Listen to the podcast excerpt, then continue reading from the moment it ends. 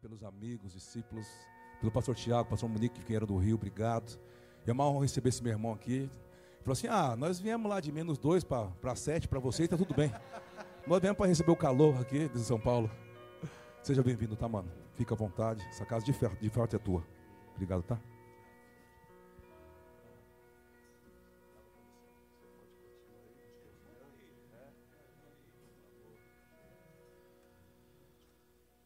Shalom, queridos.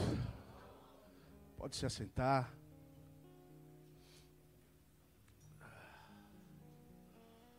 Na verdade, o meu coração está muito alegre, de verdade, por poder estar aqui em um dia especial que eu fiquei sabendo quando subi lá. Falei, hoje é o último dia.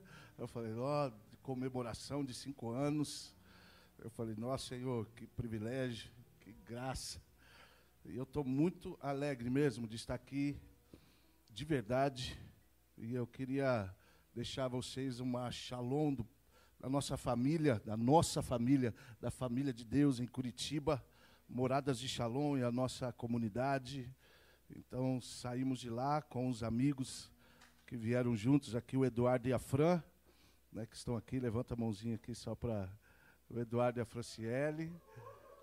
Estou também aqui com a minha irmã, Ana Paula.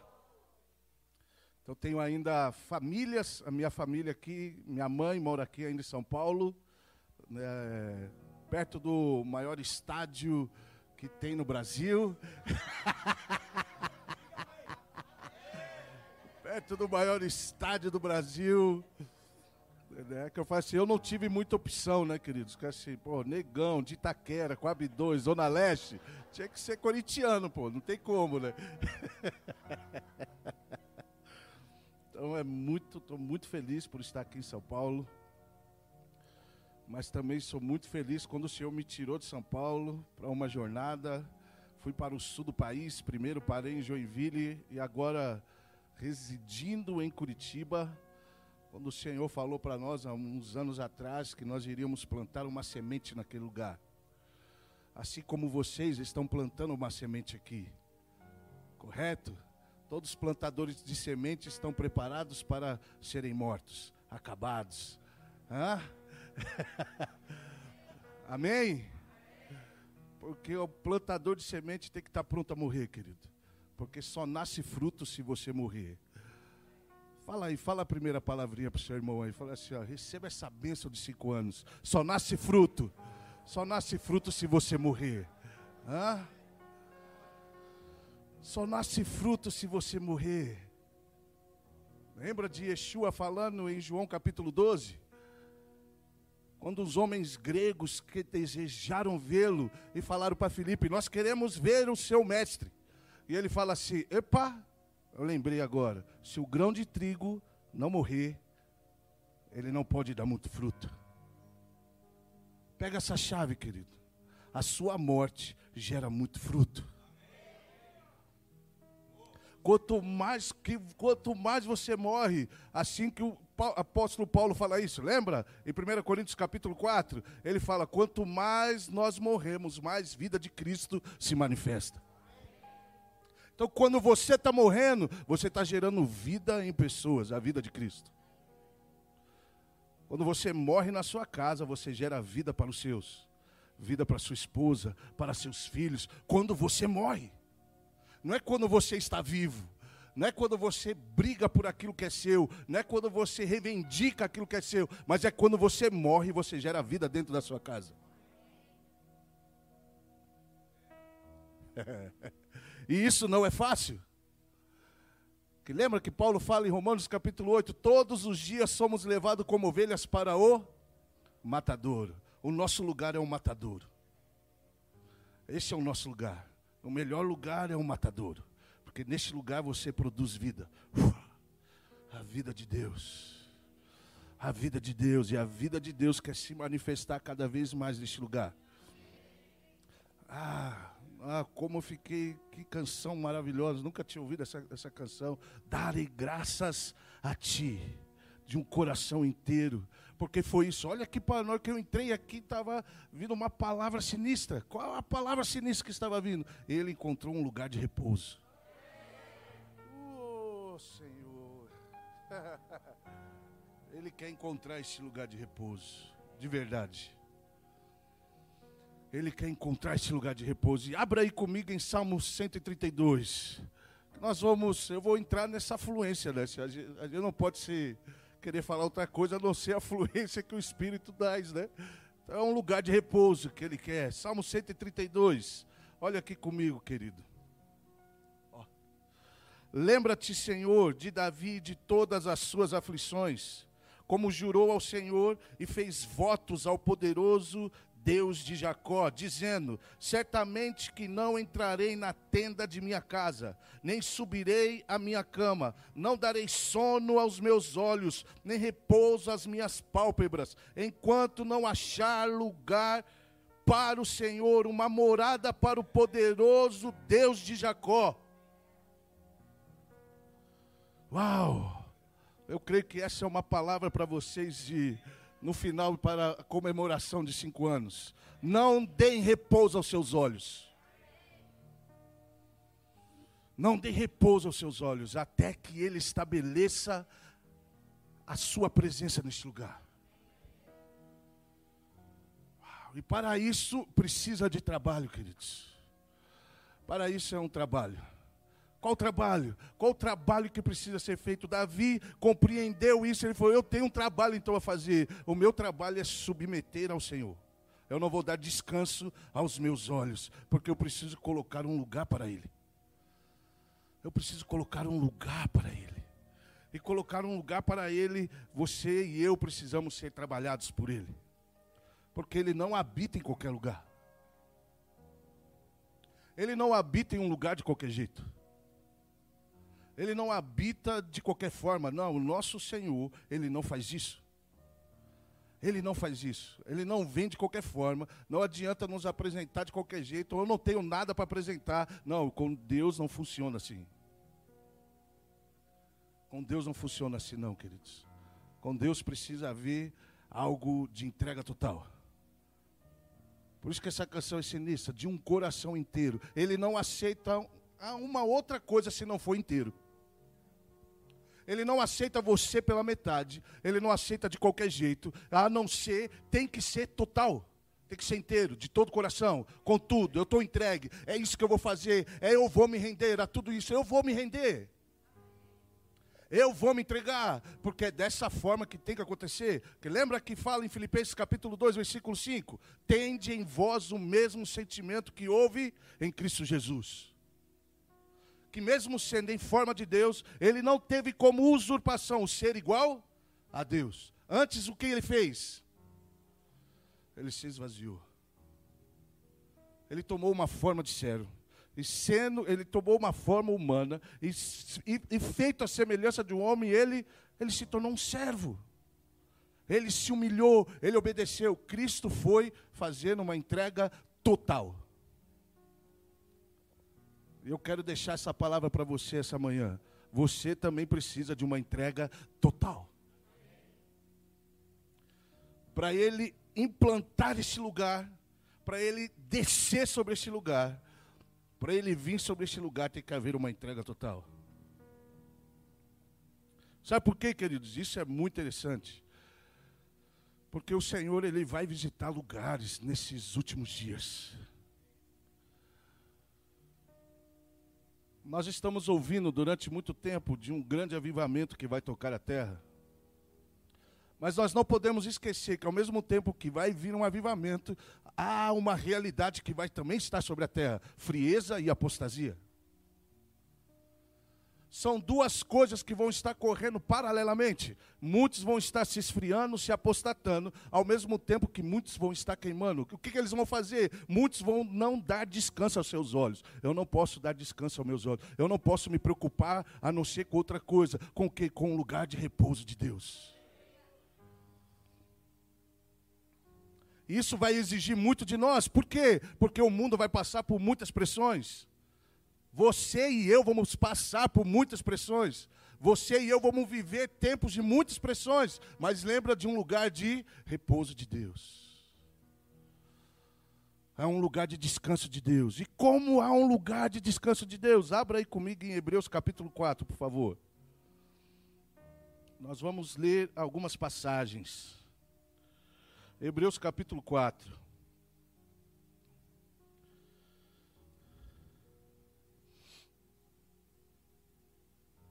Diz assim: Temamos, pois, que porventura, deixada a promessa de entrar no seu repouso, pareça que algum de vós fique para trás.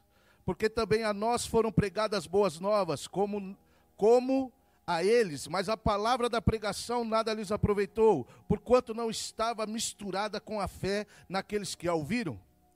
Porque nós, os que temos crido, entramos no repouso, tal como disse: Assim jurei na minha ira, que não entrarão no meu repouso, embora suas obras estivessem acabadas desde a fundação do mundo.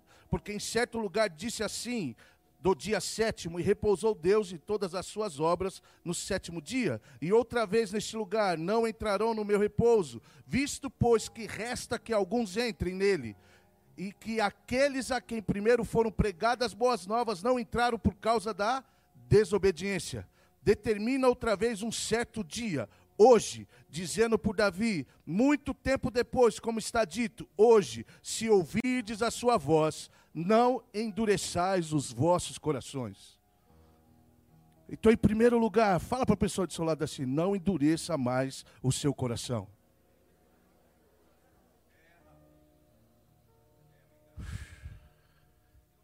Sabe por quê? Não podemos endurecer o nosso coração. Por quê? Porque o mundo está passando por algo, querido. A nossa geração e eu digo a nossa geração, todos nós que estamos vivos, estamos passando por uma grande onda de rebeldia.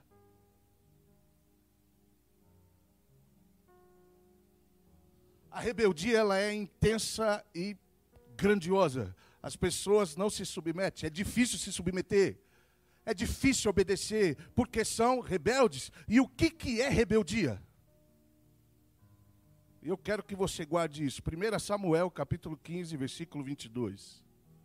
Guarde o que é rebeldia, querido. Porque nós nunca mais vamos poder ser rebeldes.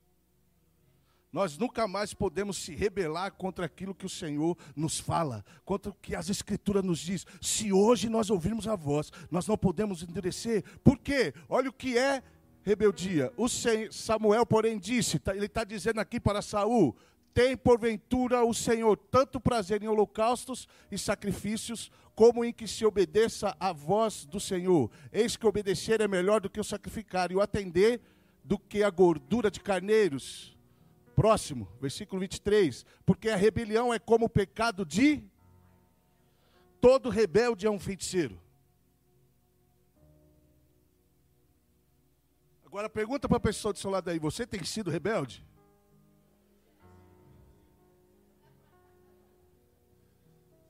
Hã? Todo rebelde é um feiticeiro. Então nós temos uma onda de engano, porque lembra que o Senhor falou? Os últimos dias seria marcado por muito engano. Por que engano? Tem um monte de feiticeiro, porque tem um monte de rebeldes.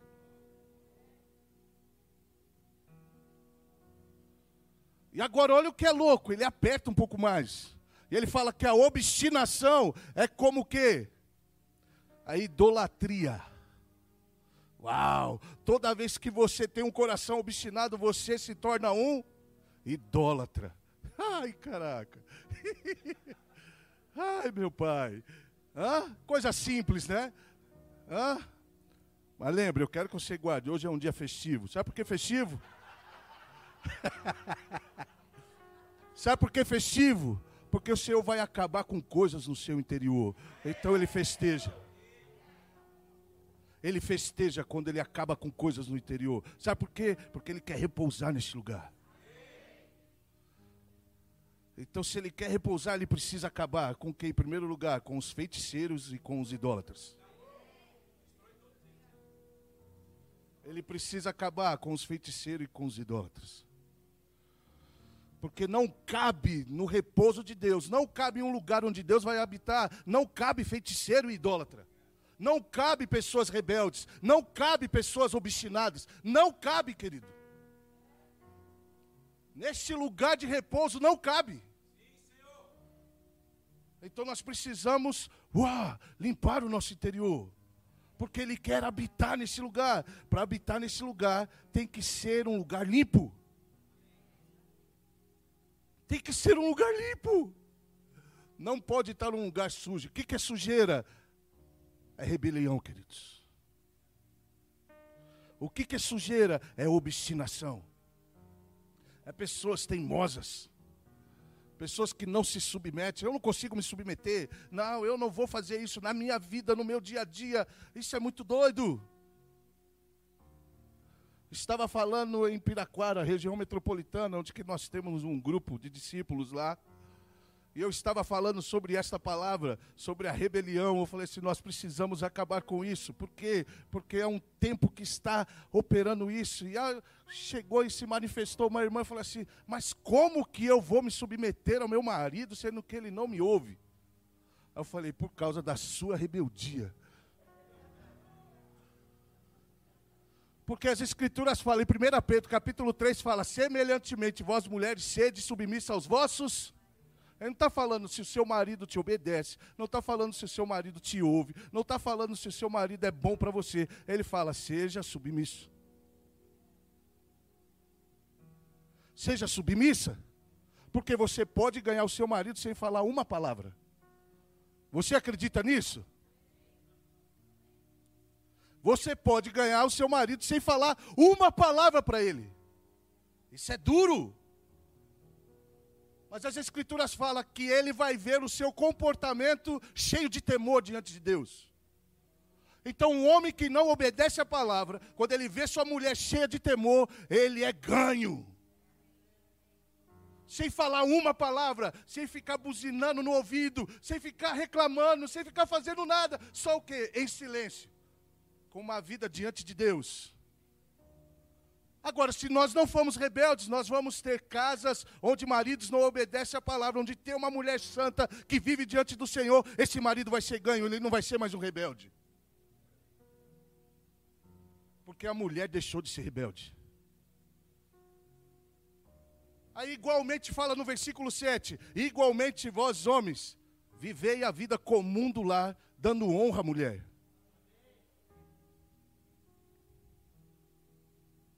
Aí quando eu falei isso também, os homens começaram a se agitar, porque vai dar honra à sua mulher, mesmo que ela for chatona para você, cara. Ô mulher difícil, tudo que eu faço ela só reclama. Honre ela. Sabe por quê? Se você não honra, sabe o que acontece? Deus não ouve a sua oração. Cara, você tem noção do que é isso? A gente tem noção, a gente fala toda oração Deus ouve. Mentira. Porque se você não honra sua mulher, ele não ouve o que você ora.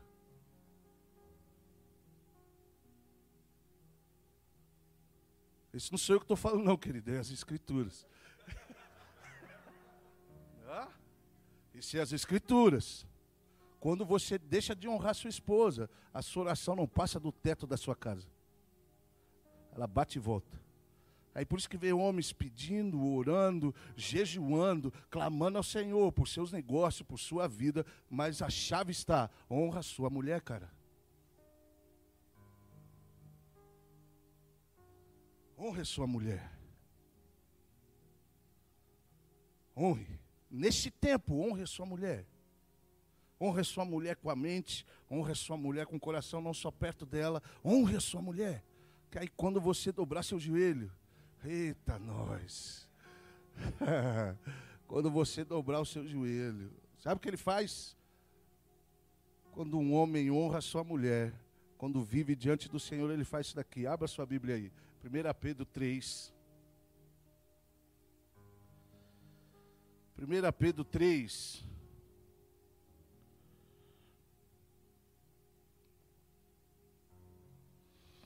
A partir do versículo 8 diz assim: E finalmente sede todos de um mesmo sentimento, compassivos, amando os irmãos, entranhavelmente misericordiosos e afáveis, não tornando mal por mal ou injúria por injúria, antes pelo contrário, bem dizendo, sabendo que para isto foste chamados, para que por herança alcanceis a bênção. Porque quem quer, quem quer amar a vida e ver os dias bons, refreia a sua língua do mal, e os seus lábios não falem engano. Aparte-se do mal e faze o bem, busque a paz e siga, porque os olhos do Senhor estão sobre os. E o que, que acontece com seus ouvidos? Ao que? As suas orações. Ai, caraca, que coisa linda. Você não ama isso daqui, não? Na hora que eu leio isso, eu falo, Senhor, na hora que eu dobro meus joelhos, os seus ouvidos estão abertos para poder me ouvir.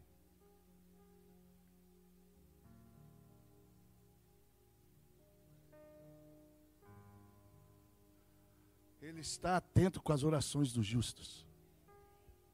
Ele está atento com, a, com as orações de homens que prepararam um repouso para ele. Porque lembra, olha o texto que foi lido aqui no início, querido. Noé foi achado um homem justo. Oh, justo. Noé foi achado um homem justo, adequado. Noé foi achado um homem inteiro diante do Senhor. E o Senhor está olhando para este lugar assim. Eu estou procurando os meus homens inteiros, minhas mulheres inteiras, minhas mulheres justas e os meus, as minhas mulheres inteiras diante de mim. Porque quando você orar, eu vou inclinar o meu ouvido. Eu vou ouvir o que você está dizendo. Uau, e é tudo que nós queremos. Você já imaginou viver algo de você orar e Deus responder a sua oração? Que é mais poderoso, querido? Quando você orar, você ficar tranquilo, Deus vai responder a minha oração. Fique tranquilo, cara. Algo vai acontecer. Por que algo vai acontecer? Porque eu orei. Eu orei. Lembra de Ezequiel quando ele fala: O Senhor procura, sabe o que? Homens e mulheres que possam ser justos para tapar muros, para fechar brechas para que possam orar e algo se movimentar. Não é uma oração vã, querido, não é uma oração de um homem qualquer, porque a oração do justo pode muito em seus. A oração do é de um homem, de uma pessoa diferenciada. É de um homem e uma mulher diferenciado. Porque é um justo. Quando um justo ora, a sua oração tem eficácia, tem poder. Quando um justo ora, algo acontece, querido. O que tem acontecido quando você ora?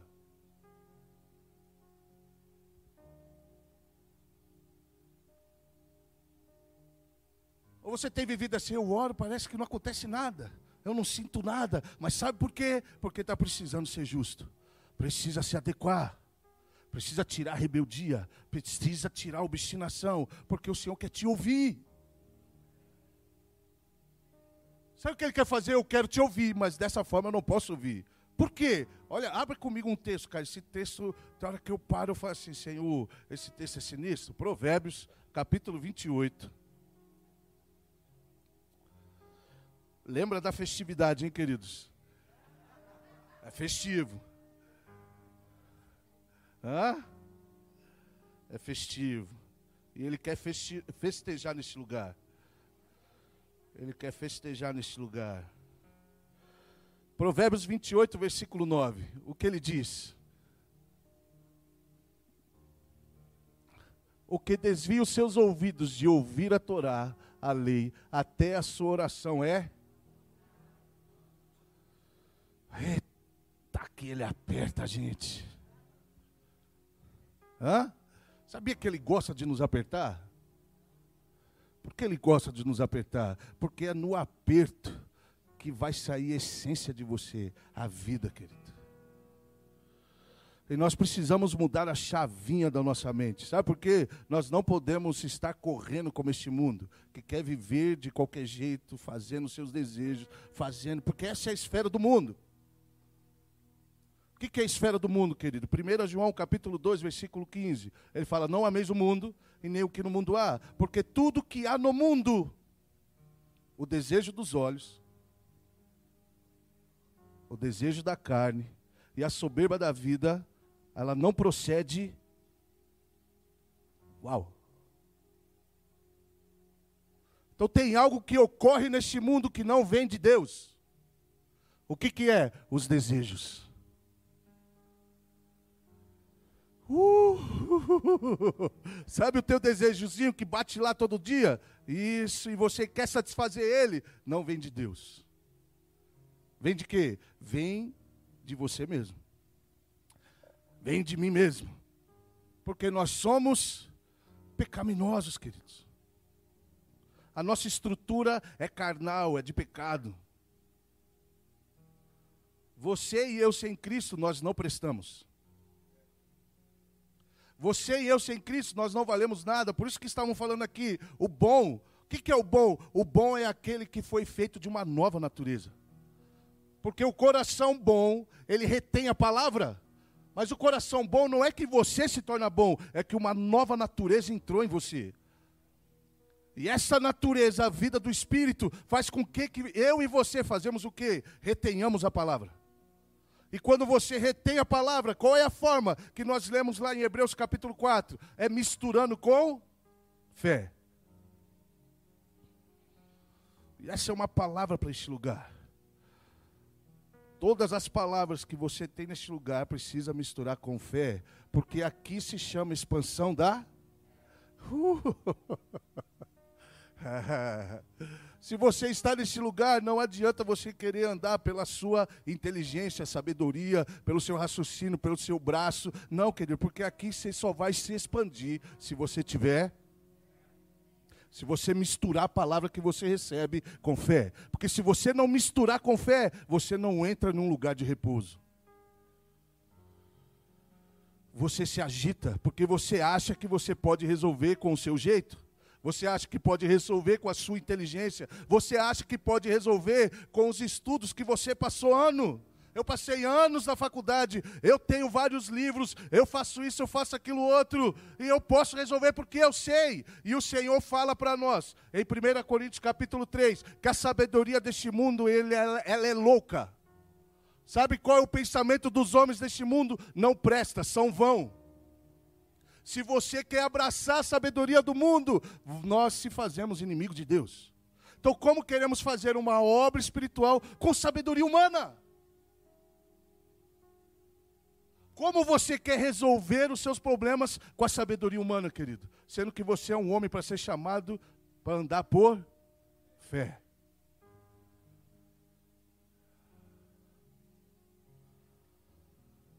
E todo homem que abraça a sabedoria humana, sabe o que ele se torna?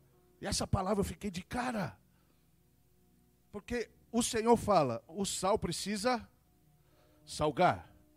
E se ele não salga, ele se torna insípido, ele não presta para nada. Mas sabe que esta palavra insípido é a mesma palavra que nós encontramos a loucura do mundo. A sabedoria do mundo é louca para Deus. Sabe quando eu e você podemos nos tornar insípidos? Sem salgar, quando a gente abraça uma sabedoria que não é a sabedoria de Deus. Toda vez que você abraça uma sabedoria que não é a sabedoria de Deus, você não salga mais. Porque Deus tem uma sabedoria. 1 Coríntios 1, versículo 31. Quem é a sabedoria de Deus? Ou versículo 30. Cristo é a sabedoria de Deus. Se Cristo é a sabedoria de Deus, qual é o sentimento que tem que nos envolver? E que nós já falamos o texto, Filipenses 2,5. O sentimento que tem que envolver eu e você é de se esvaziar, se entregar, se humilhar, obedecer até a morte, porque essa é a sabedoria de Deus. Essa é a sabedoria de Deus. Toda vez que você se esvazia do que? De você mesmo da sua ira, da sua raiva, da sua indignação. Toda vez que você faz isso, você está abraçando a sabedoria de Deus. Toda vez que você mesmo se humilha, você está abraçando a sabedoria de Deus. E isso eu amo. Sabe por que eu amo? Porque quem gosta de se humilhar aqui?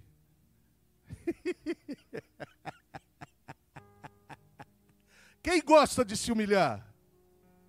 A sabedoria de Deus é nós mesmos se humilhar.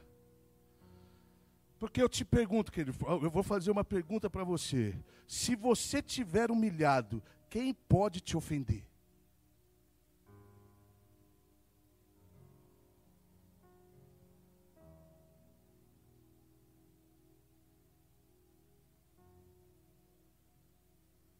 O porquê nos sentimos ofendidos tanto na nossa vida? Porque nós não nos humilhamos.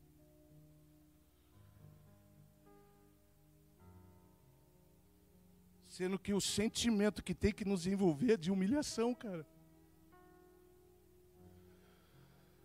Agora, quando você não se humilha, você fica todo ofendido. Ninguém pode falar nada para você.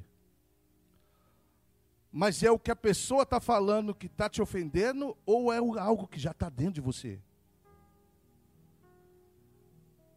Pensa, querido. Sabe qual é o problema? Porque a gente não gosta de pensar como Deus pensa. A gente se acha mais sábio do que Deus. Deus tem uma sabedoria que se chama Cristo que Cristo se humilhou, mas eu acho que eu tenho que ser mais sábio do que ele. Eu vou me humilhar para esse? Ah, não, não vou não. Eu vou me humilhar para ela? Não, não, não, não, não, eu não vou. Eu vou mostrar o que eu sou. Você coloca o seu currículo. Você quantos gostam de apresentar o currículo aqui? Hã?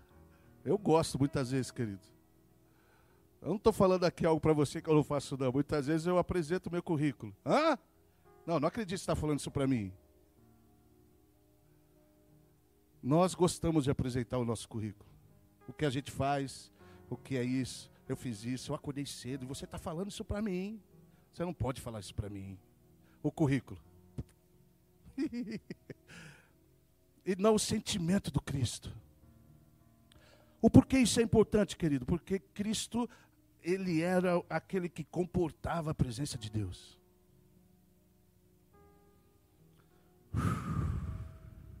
Você quer comportar a presença de Deus? Olha que doido, querido. Abra aí comigo, Isaías, versículo, capítulo 57. Eu amo esse versículo. Isaías 57. Versículo 15. Diz assim: Porque assim diz o alto e o sublime, que habita na eternidade, e cujo nome é santo. Num alto e santo lugar habito, como também com o. Eita, nós! Eita, nós! Isso aqui não pira a tua cabeça, não? Isso aqui bomba a minha mente, cara. Eu falo, você que habita, você criou a eternidade, você criou a existência da eternidade, você que é, porque você não existe, mas você criou a existência, você que criou todas as coisas, você habita em um alto e sublime trono, porque você decidiu isso, mas você habita com contrito e abatido, cara.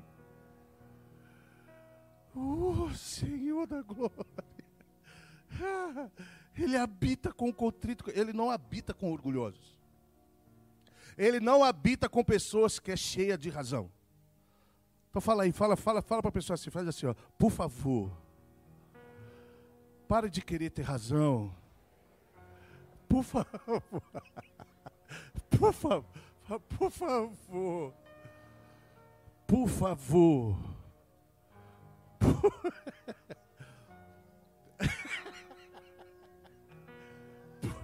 Por, por favor, pare de querer brigar pela sua razão. Sabe por quê? Quanto mais você briga pela sua razão, Deus não habita em você.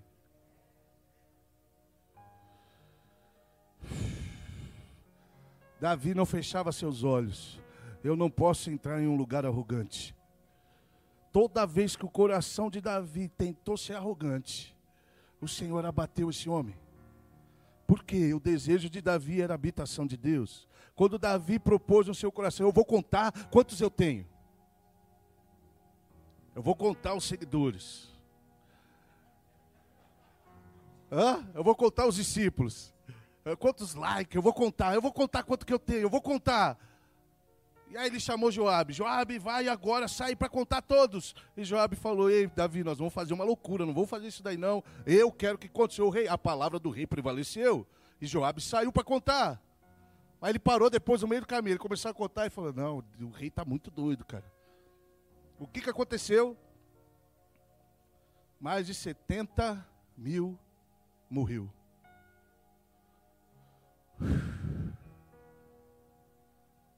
Porque o coração de Davi ficou arrogante. E Davi viu o anjo da morte com a espada matando pessoas. E o profeta fala para ele: Ei, Davi, escolhe algo aí agora. Você tem três, três opções, Davi. E Davi é um homem inteligente. Ele falou: Eu não vou cair, eu não quero praga, eu não vou cair na mão dos homens, eu vou cair na mão de Deus. Porque Deus é misericordioso. E aí ele sobe para poder sacrificar.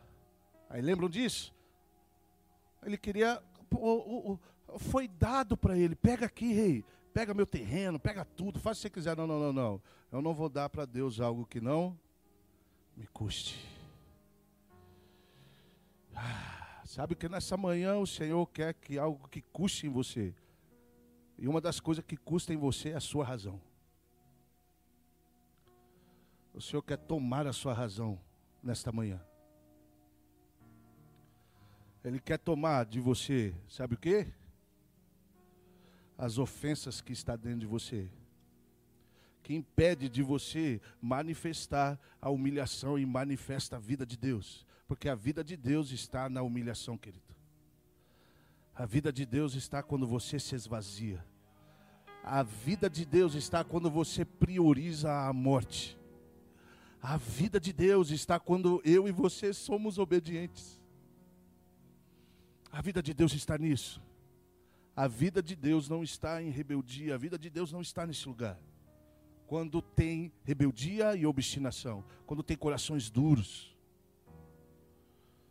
aí não manifestamos a vida. Por mais que conheçamos texto bíblico, eu posso falar de texto bíblico para dar um monte de argumento, e eu posso levantar isso, não, mas tem aquilo outro. Veja bem, veja bem, irmão, veja bem, a gente não pode ser bobo. Olha que as escrituras também falam isso daqui.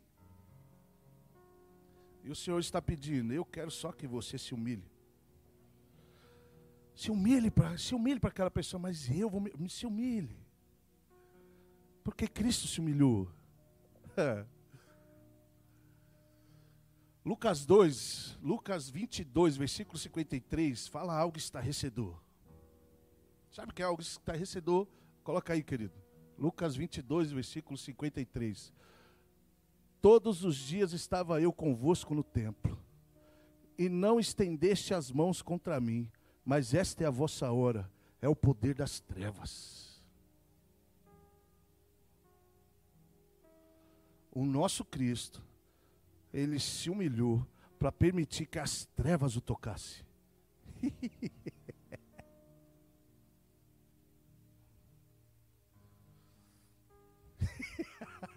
Por que ele estava fazendo isso? Porque eu vou livrar muitas pessoas da potestade das trevas. E eu vou colocar no meu reino. E muitas vezes a gente fala assim: não, mas aquele cara é trevas. Ele vai tocar, deixa ele tocar em você, querido. Porque aí você vai dizer: Ei, Satanás, você não encontra nada em mim. João 14, versículo 30. Lá vem o príncipe deste mundo. E o que, que ele tem? Ele não tem nada em mim. Ele não pode pegar nada de mim. Ele não tem nada, nada de meu desejo tem em mim, nada, nada, nada. Eu não tenho nenhum desejo que ele controla. Ele tem um controle. Qual que é o controle? O desejo dos olhos, o desejo da carne e a soberba da vida. Isso não está em mim. Porque eu tenho apenas uma vontade de fazer aquilo que o meu pai deseja. E o que o meu pai deseja? O meu pai deseja habitar nesse lugar. Então eu tenho apenas uma vontade. Qual a vontade de ver Deus habitando aqui? Eu não tenho minha vontade, eu não tenho meu orgulho, eu não tenho, eu não tenho as minhas razões. O que eu tenho é querer que Deus habite aqui. Eu quero que Deus habite aqui. Eu quero que Deus tome a minha casa. Então eu vou abrir mão de razões. Eu não vou ter nada, nada das trevas. Isso que Yeshua deixou aí. Você quer me pegar agora? Agora é o momento. Pode me pegar. Hã? Como foi Pilatos? Pilatos falou assim: Ei, eu tenho poder para te libertar. Yeshua olhou e falou: O quê? Hã? Você não tem autoridade sobre mim, não, querido. Se do céu não foi dada.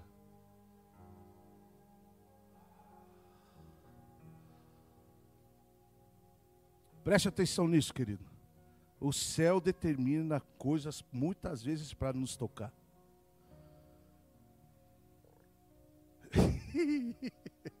Eu gostei desse suspiro. Eu gostei. Sabe por quê? Lembra que o céu determinou, eu vou determinar tocar em Jó. Pode tocar Satanás em Jó. Pode tocar nele. Você vai ver que Jó, ele não vai entregar o coração a você. Um outro que Deus permitiu que também tocasse foi o apóstolo Paulo. Paulo falou assim: lá vem o mensageiro de Satanás que está dando na minha cara. Pum! Lá vem o mensageiro de Satanás, ele está dando na minha cara. Por quê? Porque ele não quer, Deus não quer que você se orgulhe. Por que os mensageiros de Satanás vêm? Sabe por quê? Deus não quer que você se orgulhe.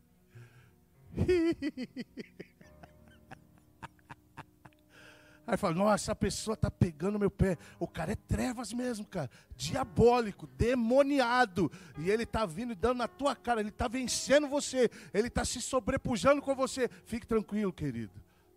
Porque o pai está falando assim: eu não quero que você se orgulhe. Fique nesse lugar baixinho. Porque nesse lugar baixinho, eu estou com você. Se você quer estar no lugar alto, aí eu não vou estar com você. O que, que você prefere? Você prefere lutar contra ele, querer ter razão, querer mostrar que você pode, ou você prefere ter a minha presença? Pergunta para a pessoa do lado aí, o que você prefere? o que você prefere? Hã?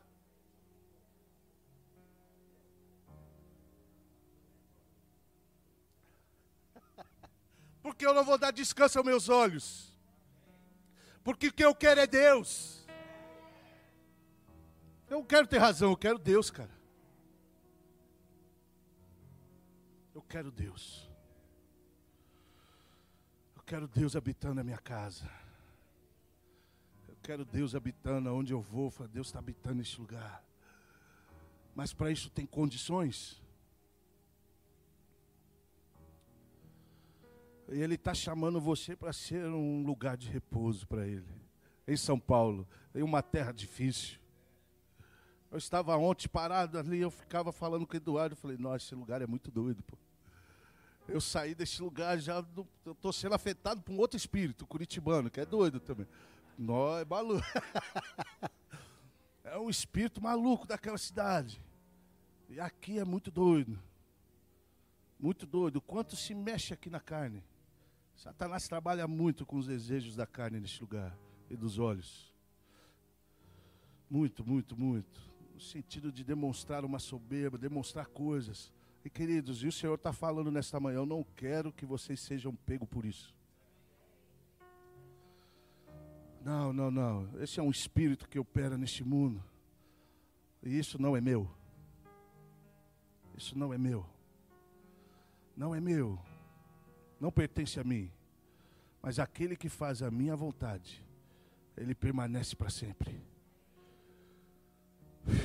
O Senhor está nos chamando para fazermos a sua vontade. E qual é a vontade do Senhor? Ele quer habitar aqui.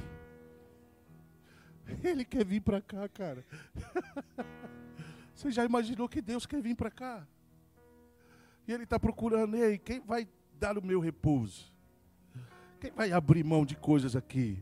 Quem vai? Quem vai começar a trilhar o caminho da humilhação? Quem vai se esvaziar? Quem vai? Quem vai? Quem vai fazer isso? Quem vai ser homens obedientes, mulheres obedientes? Até o que? Até a morte. Eu vou morrer por isso. Eu morro, eu morro. Pode meter, pode mexer no meu nome, pode tocar no meu nome, pode fazer o que no meu nome, não importa, porque o meu nome e o teu nome não presta.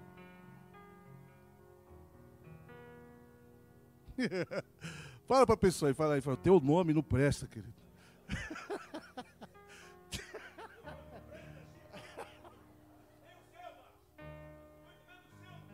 o teu nome não presta. Sabe por quê? Ele quer fazer impressões em pessoas aqui nesta manhã. Ele quer imprimir o nome dele. Pum! Você carrega o meu nome. Pum! Eu vou imprimir meu nome em você. Mas para imprimir, o meu nome em você, eu tenho que apagar com o teu. com a tua linhagem, com o teu nome. Eu sou esse, eu tenho que acabar com você. eu quero acabar contigo. Esse é o pensamento de Deus. Eu amo isso, sabe por quê? Jeremias 29, 11. Eu é que sei os pensamentos que tenho ao vosso respeito. Qual é o pensamento? E não para te dar um fim? Então, é, o fim é bom, querido. Deixa ele acabar com você, mas o fim é bom. Hã? O fim é bom, porque quando ele acabar com você, ele vai ver alguém dentro de você. E quem é esse alguém? É meu filho. Ah, agora não é mais você não, cara. Tem alguém aí dentro de você. Ah, tem alguém aí dentro. É meu filho. Agora sim, agora tem alguém aí. Alguém adequado. É Cristo que está aí dentro. Por isso que ele tem que acabar com você, acabar com o seu ego, acabar com o seu orgulho, acabar com a sua vanglória, acabar com você.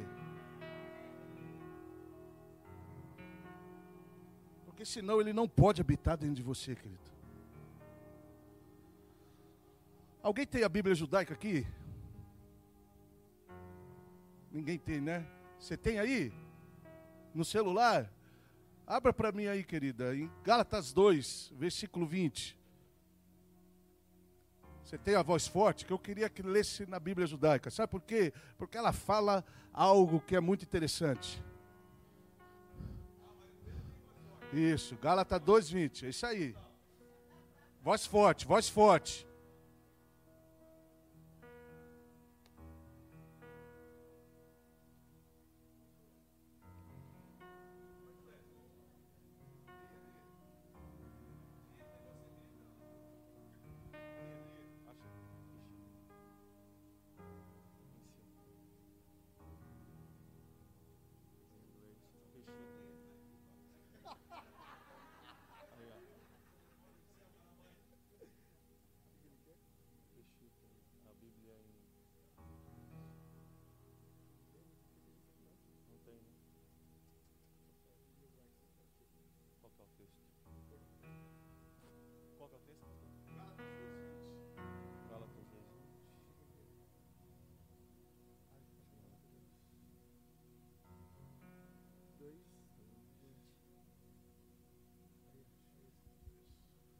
Eu espero que seja essa. Já estou executado com o Machia, e vivo não mais eu, mas o Machia vive em mim. E a vida que agora vivo na carne, vivo-a na fé no Filho de Elohim, o qual me amou e se entregou a si mesmo por mim. Não? Não é essa versão. É que na Bíblia judaica fala que quando Paulo foi colocado na estaca de execução com Cristo. O seu ego orgulhoso não vivia mais. E eu amo essa palavrinha quando ele fala meu ego orgulhoso. Porque o meu ego tem que estar tá assim, ó, crucificado. Bum. Bum. E nós somos, cara, o ego, quando mexe no ego, é difícil, querido. Quando mexe no ego é difícil. Mas é isso que o Senhor quer retirar. Sabe por quê? Porque Ele quer fazer festa neste lugar. Mas não tem como Ele festejar com pessoas egocêntricas. Ele não tem como festejar. Com pessoas que gostam de chamar atenção, que fazem para chamar atenção. Ele, não, eu não estou neste lugar não. Neste lugar eu não habito. Neste lugar eu não entro. Porque só um pode ser chamado a atenção. Só eu. Porque eu não divido a minha glória com ninguém. Sabe o que o meu Senhor não faz? Ele não divide a minha a glória dele nem comigo nem com você. A glória pertence a ele. Tudo é para ele. Não, por que eu estou fazendo isso? É por causa de Cristo. Eu não faço isso porque eu sou bom. Eu não faço isso porque eu quero alguma coisa. Eu estou fazendo isso por causa do Cristo. Cara. E todo homem, João 5, versículo 44. Eu quero acabar aqui, querido. João 5, 44. Yeshua fala que os homens buscavam uma glória. Uma glória humana. E quando você busca uma glória humana, sabe o que acontece? Você não tem como se aproximar da fé. Porque a fé, ela só está próxima de quem só está de olho na glória de Deus. E nós temos que olhar para a glória de Deus. A glória de Deus é quem? Quem é a glória de Deus, querido? Fala para mim, Hebreus 1, Hebreus 1, Hebreus 1, Hebreus 1. Deus, Cristo é a glória, a expressão exata da glória de Deus. Então, quem é a glória de Deus? É o Machia, é Yeshua, Ele é a glória de Deus. Então, o que eu e você vamos fazer? Nós só vamos buscar Yeshua, que Ele possa viver em mim. Isso é ter a glória de Deus, é que Cristo vive em mim.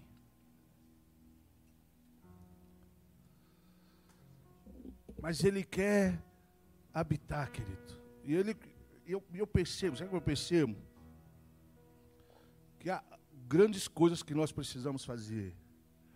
Nós precisamos ter um coração arrependido. Porque o maior som que faz com que Deus habite um lugar é o som de arrependimento.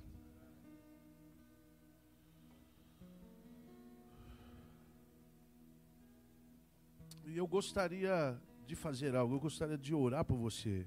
Você que quer se arrepender, porque você tem andado um tempo muito egoísta. Porque você não tem conseguido andar em um caminho de humilhação que o Senhor te chamou. Você não tem conseguido se esvaziar, porque você está cheio de você mesmo. E você não tem conseguido ser levado até a obediência da morte, porque João viu algo. João, em capítulo 12, versículo 11, ele fala que ele viu uma forma de destruir Satanás, o diabo, a grande serpente. E a maneira de destruir Satanás é com a palavra do testemunho, é pelo sangue do Cordeiro, e mesmo em face da morte, não vou amar a minha vida. E o Senhor está chamando pessoas aqui para não mais amarem a sua própria vida, para amar apenas o Senhor. Eu gostaria de orar por você, se você é essa pessoa que quer se render ao Senhor totalmente. Eu quero ser este. Eu quero ser este. Eu quero, eu quero, eu quero abraçar a morte como meio de vida. Porque eu quero que a vida de Cristo manifeste em mim. Eu quero viver. Eu quero que eu quero ter a vida de verdade. E eu não quero mais ficar correndo em prol de uma vida humana, das minhas coisas. Eu não quero ficar correndo em volta das coisas deste mundo, porque a vida de um homem não consiste nos bens que ele possui. A vida de um homem não está nisso. Antes Yeshua falou: Eu vos falo palavra de vida. João 6,63: A minha palavra é espírito e vida a minha palavra, aquilo que eu tenho para dar a você, é espírito e vida, não é só palavras. O que eu tenho a você não é só textos, mas é um espírito e vida. Eu quero entregar vida a você. Eu quero fazer com que você tenha vida, palavras de vida. Que você apenas não vai recitar versículos. Você apenas não vai recitar versículos, mas você vai recitar vida, porque você vai ter vida de Deus. Vida de Deus. O que nós queremos é a vida de Deus. Nós queremos você, Yeshua. O que nós estamos à busca é da vida de Deus. É da vida contida em seu filho. É dessa vida que flui do seu filho. Flui essa vida. Flui essa vida faça crescer, porque você nos diz, você nos diz, se creres, todo aquele que crê, há um rio que vai fluir, há um rio. Senhor, há um rio, há um rio fluente de vida, de vida.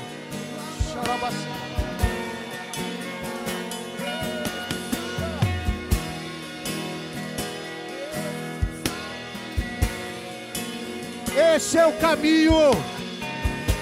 Há um caminho. O caminho é estreito, a porta é apertada. Esse é o nosso caminho. O caminho onde nós vamos encontrar vida. Há um caminho estreito. Há um caminho estreito.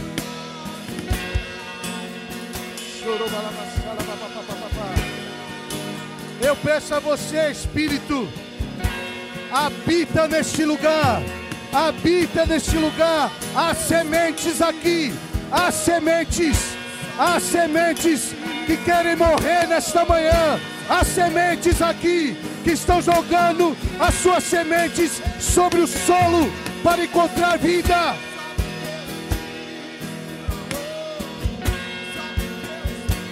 Nós chamamos vida sobre este lugar, vida sobre este lugar, vida, vida sobre este lugar, vida sobre este lugar. Traga vida por meio da morte daqueles que estão semeando. Está vendo uma semente de morte, uma semente de morte. Traga frutos de vida, Senhor.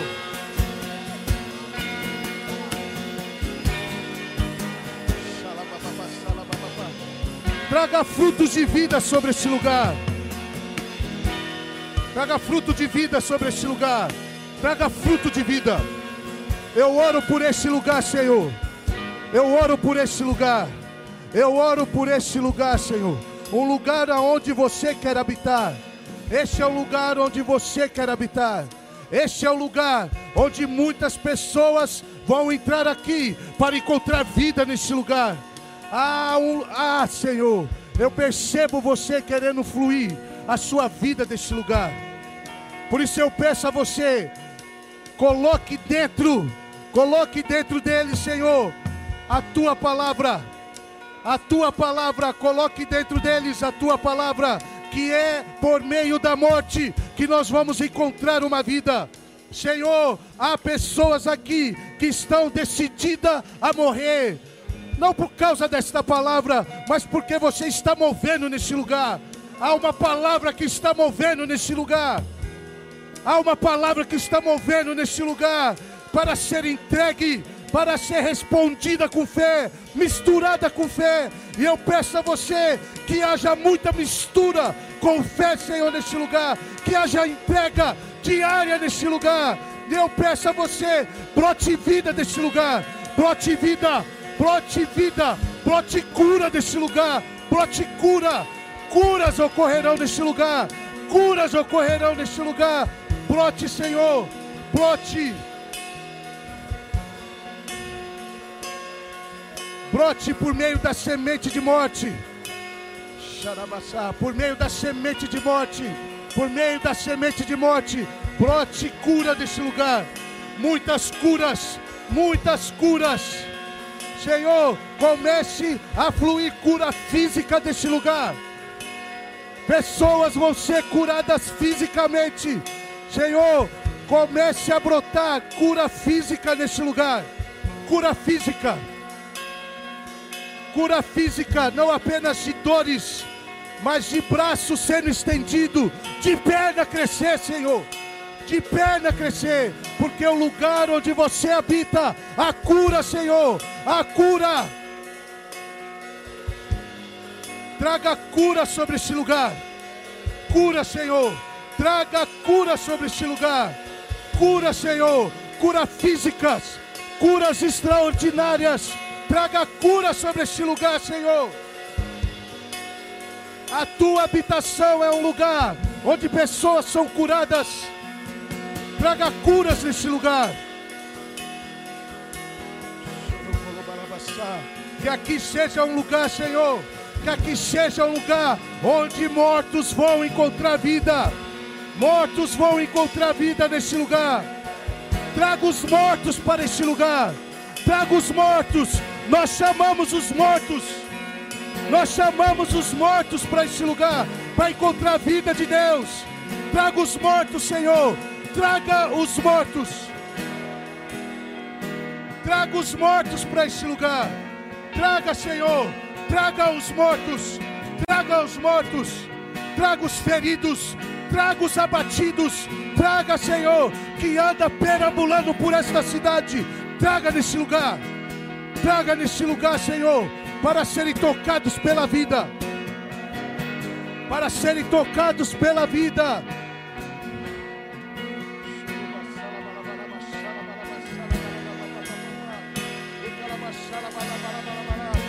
Libera mais poder neste lugar, Senhor.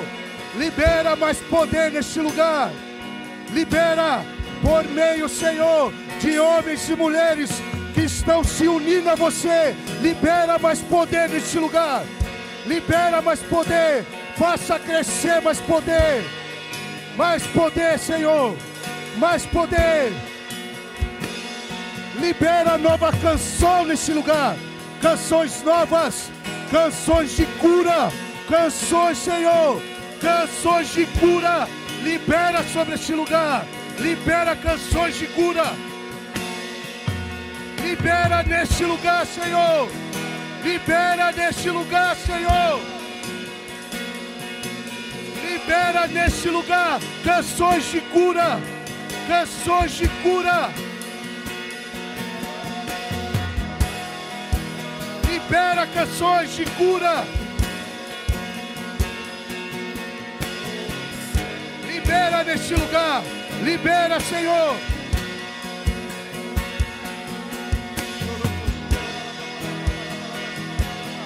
Libera, Senhor.